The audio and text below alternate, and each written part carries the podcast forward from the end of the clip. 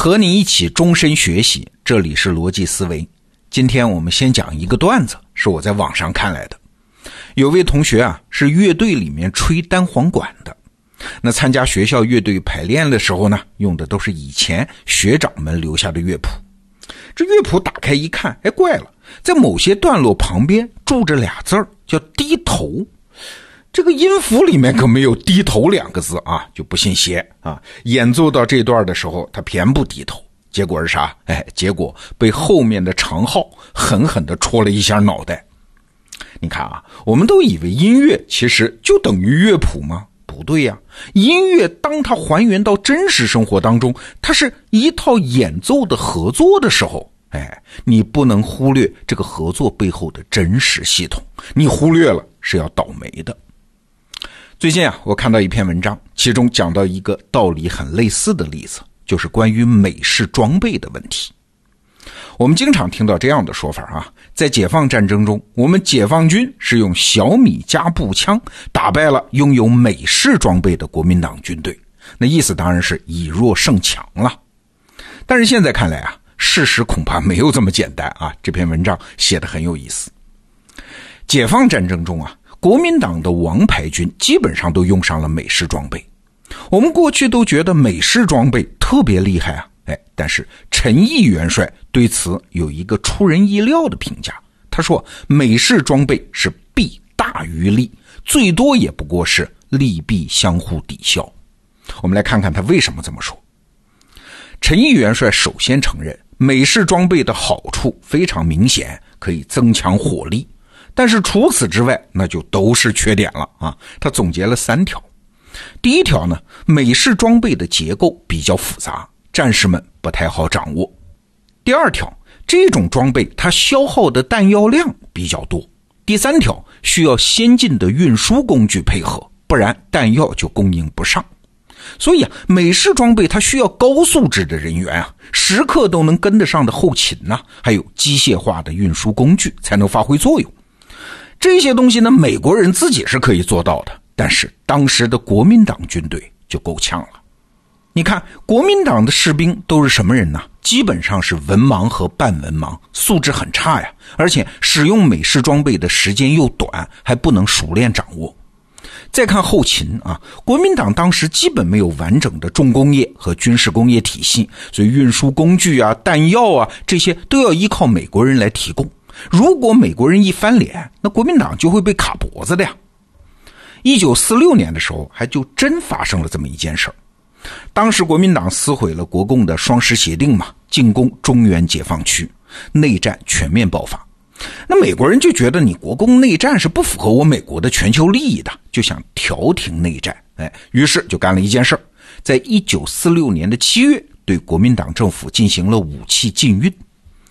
当时啊，国民党军队储存的弹药是只够用半年啊，许多部队于是被迫又开始用起了原来老式的什么日式装备啊、国产装备啊。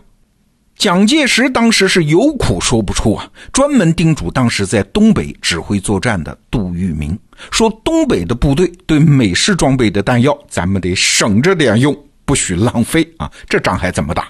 他还专门派了一个叫毛邦初的人去美国采购军火，让他告诉美国人快点送弹药来，不然我就顶不住了。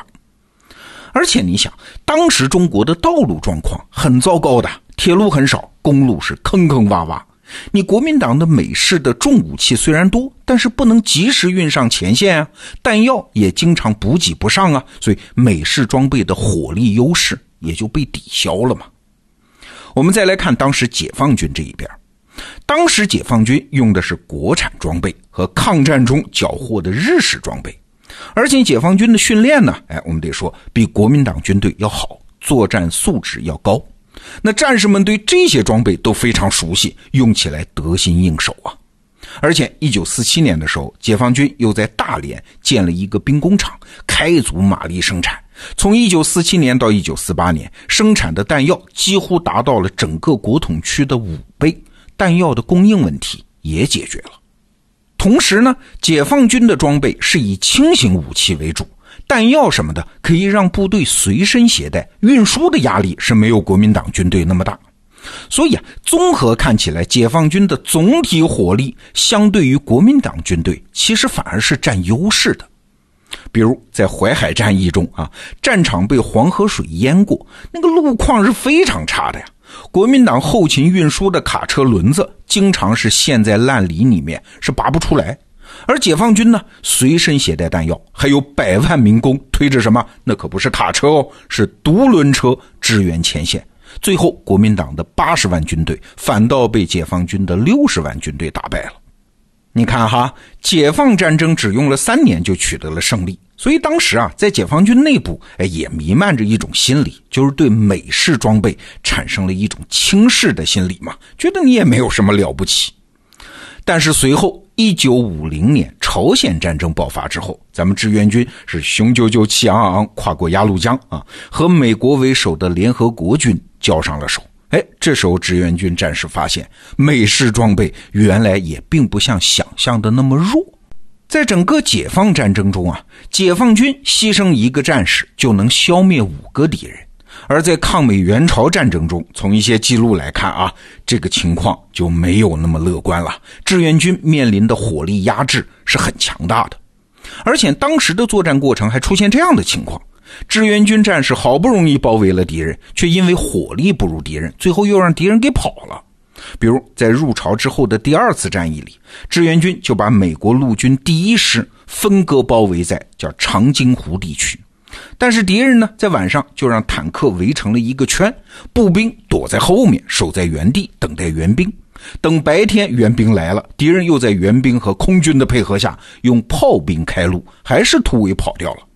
那这种状况在解放战争里是很少出现的。哎，同样是美式装备，为什么在国民党军的手里那么雄，在美军的手里就那么猛呢？哎，答案其实你也想得到，因为美军的作战素质高嘛，对手里的装备熟悉嘛，而且美国当时拥有强大的工业生产能力和后勤体系，运输也及时给力。这就为美式装备提供了一个完整全面的支持系统，让它能发挥出那最大的威力。哎，那问题又来了，面对这么强大的美式装备，咱们志愿军战士又是怎样在朝鲜战场上打了个势均力敌的呢？这个问题当然很复杂啊。我们仅从火力这一个维度上讲，志愿军还是抓住了美军的弱点，发挥了自己的长处。美军的弱点是啥呢？是高度依赖机械化的后勤补给，而这些补给又高度依赖公路运输。而志愿军的长处是啥呢？哎，它的主力完全是轻装步兵。轻装步兵因为没有重型武器的负担，靠两条腿就可以穿越复杂地形。所以啊，志愿军就依靠这种优势，我不跟你打正面的攻坚战嘛，而是。穿过敌人防守薄弱的地带，去占领公路两侧的高地，这样就可以攻击敌人的补给线，还可以在敌人沿公路撤退的时候，从侧面发起攻击。哎，到这儿我们就可以看出来啊，美式装备这个东西背后其实是有一个完整的系统在支持它的，没有这个系统，它本身的力量其实不足。那国民党军队呢？缺少这个系统，美式装备在他们手里就变得很弱。美军有这个系统的支持，就能让手里的装备发挥出应有的威力。但是，当志愿军战士避开正面对抗，转而去破坏敌人背后的这个系统，美式装备的威力就又打了折扣。哎，你看整个这篇文章这个分析啊，很有意思，它给我们很多启发。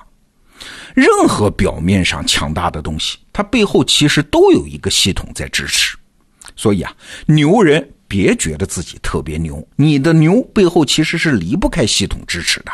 没准哪天这个系统出了问题，你就玩不转了。所以遇上强大的对手怎么办呢？啊，别觉得自己一定打不赢。我们可以开动脑筋去想想，这对手背后是什么样的系统在支持他？这个大系统里面有没有什么薄弱环节，是我可以发挥自己的优势去攻破它？不打敌人，打敌人背后的系统。如果化解了这个系统，哎，强大的对手也许就没有表面看上去那么难对付了。好，这个话题我们就聊到这儿，明天罗胖精选，再见。